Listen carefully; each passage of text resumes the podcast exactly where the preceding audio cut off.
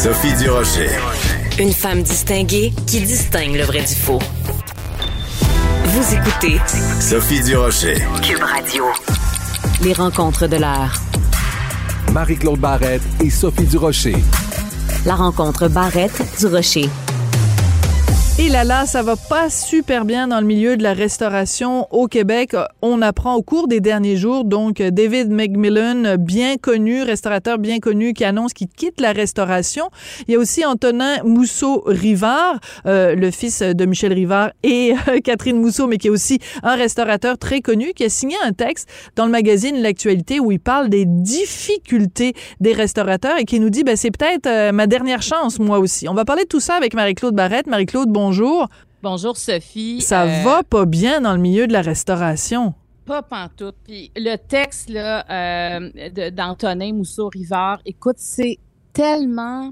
Ça décrit tellement ce qu'il ressent, sa situation dans tous les aspects. C'est extrêmement touchant. Moi, je trouve que c'est un cri du cœur. C'est Oui. presque un SOS qu'il lance Bien dans, dit.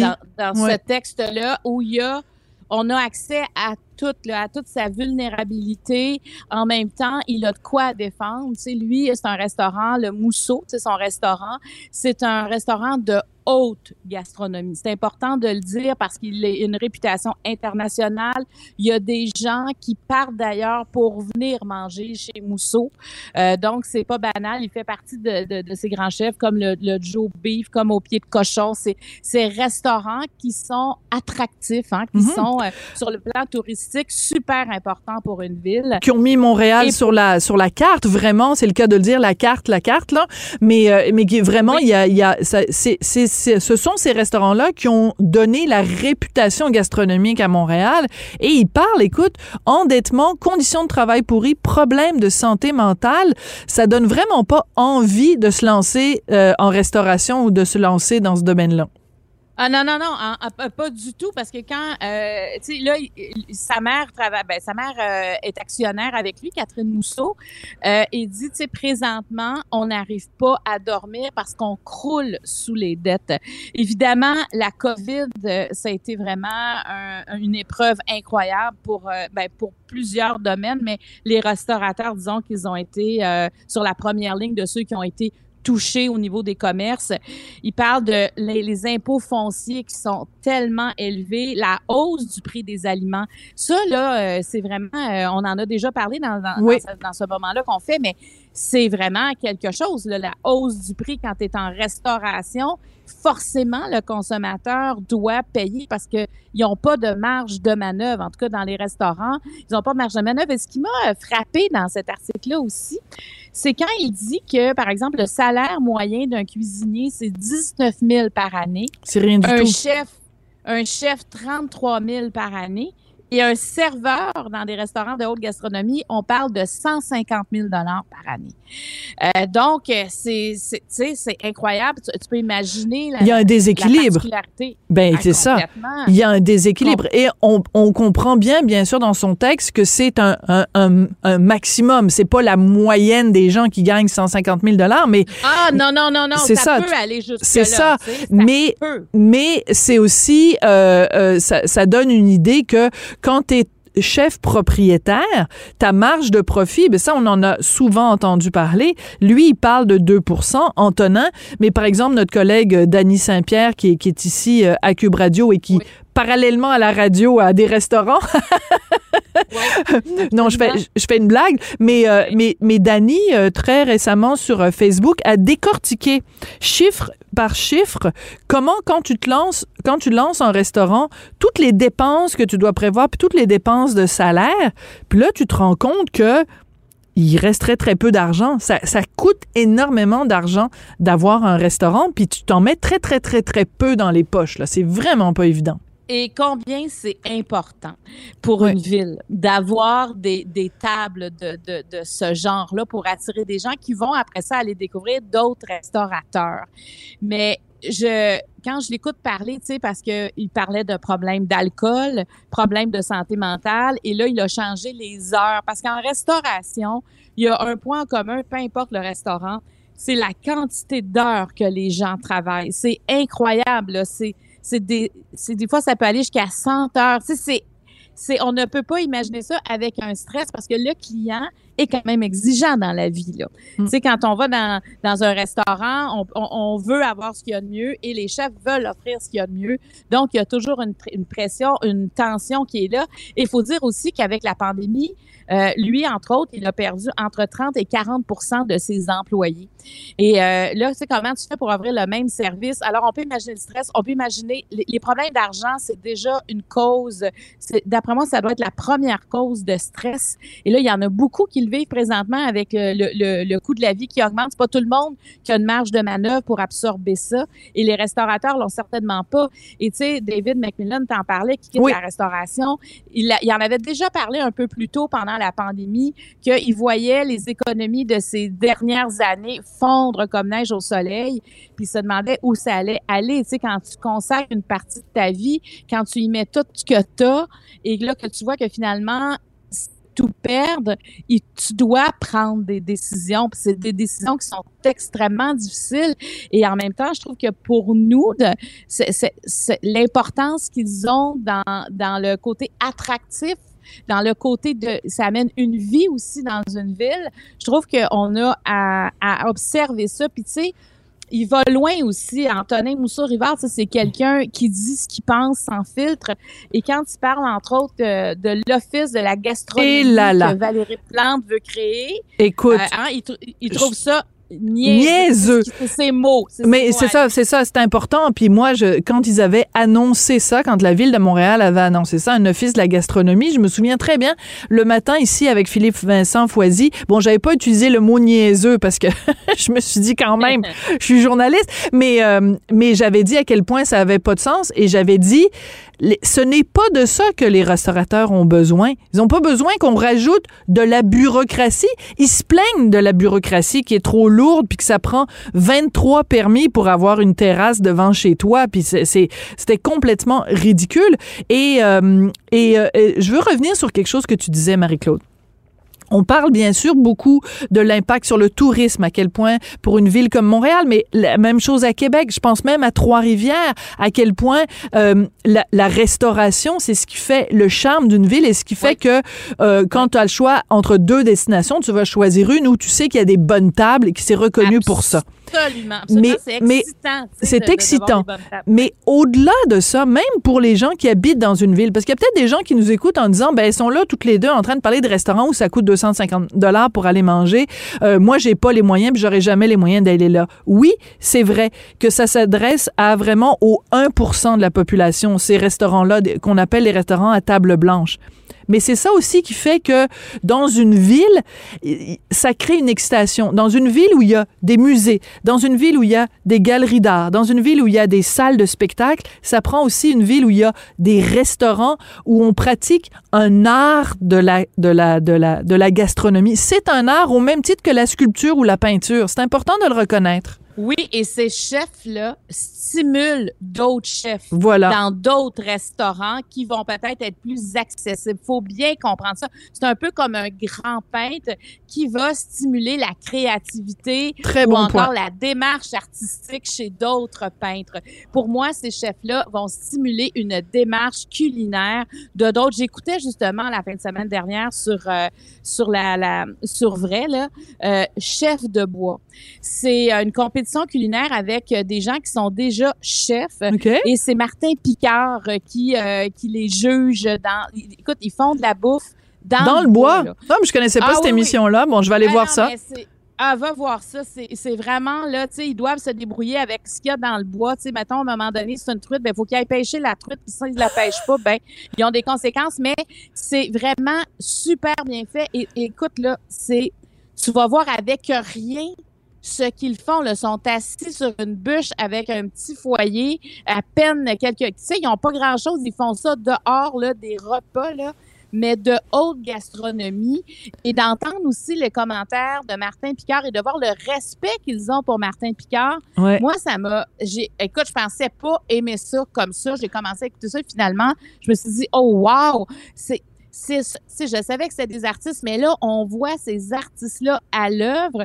Et pour moi, c'est ça la haute gastronomie, c'est d'encourager. Écoute, il y en a beaucoup de jeunes chef.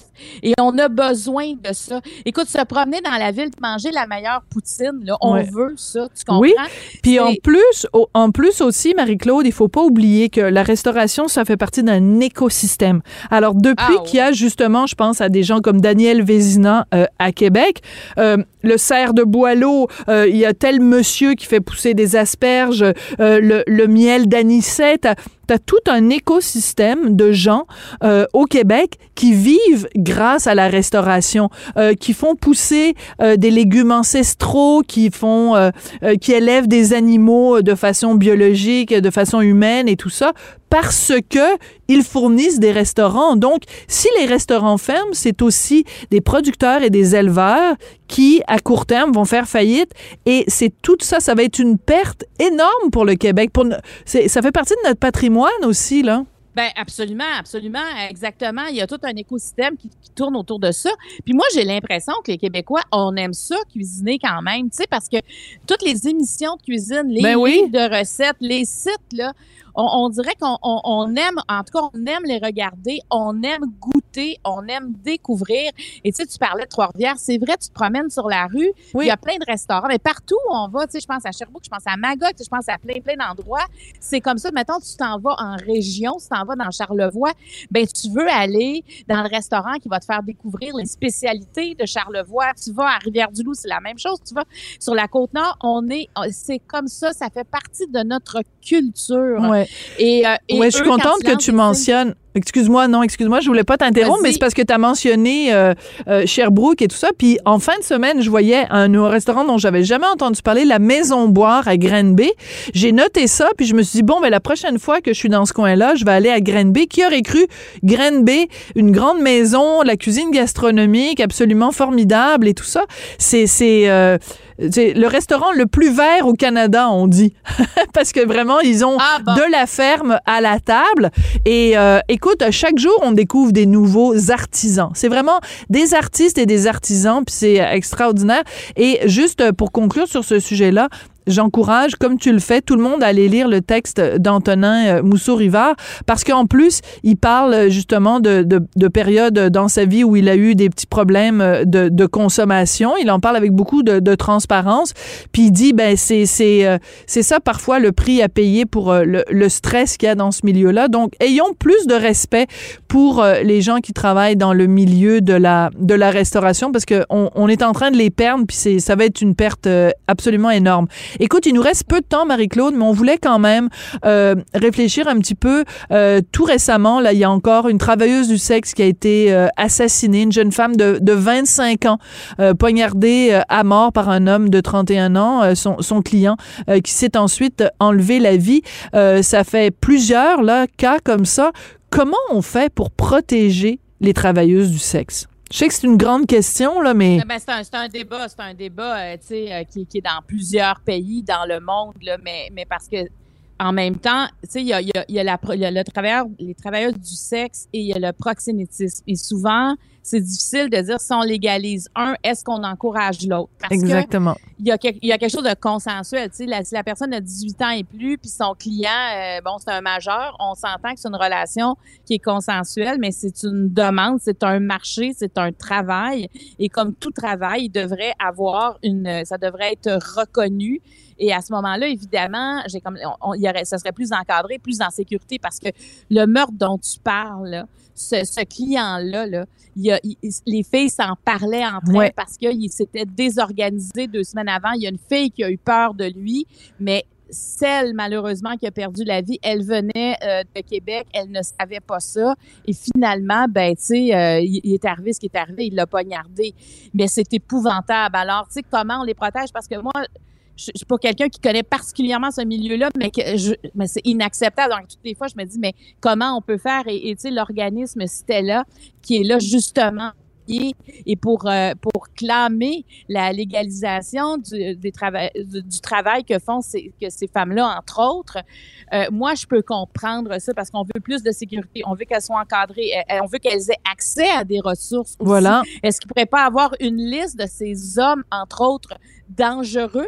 Tu sais, dès qu'on lève un flag, parce qu'on sait qu'on n'abolira pas la prostitution. C'est ça? Je veux dire, ça, c'est, c'est- ça se peut pas. Par contre, que, on peut, est-ce qu'on peut continuer à se fermer les yeux aussi longtemps? sais, on veut être une société. C'est ça, on est hypocrite. On est hypocrite quand même, hein, Marie-Claude? C'est-à-dire qu'on fait, on, on veut pas le voir, on sait que ça se passe.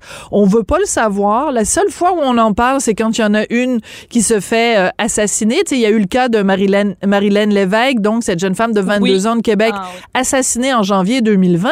Puis quand tu apprends que le gars qui l'a tué euh, était en libération conditionnelle, puis qu'on lui avait dit, ah oh, ben finalement, on va t'autoriser une fois par mois à aller voir euh, des prostituées, puis que lui, finalement, il a menti, puis il est allé voir régulièrement Marilyn Lévesque, on se dit, le système ne les protège pas. Donc, c'est sûr que c'est une vaste question. Puis, on aura sûrement l'occasion d'en parler euh, plus longuement. Il avait tué sa conjointe. en plus!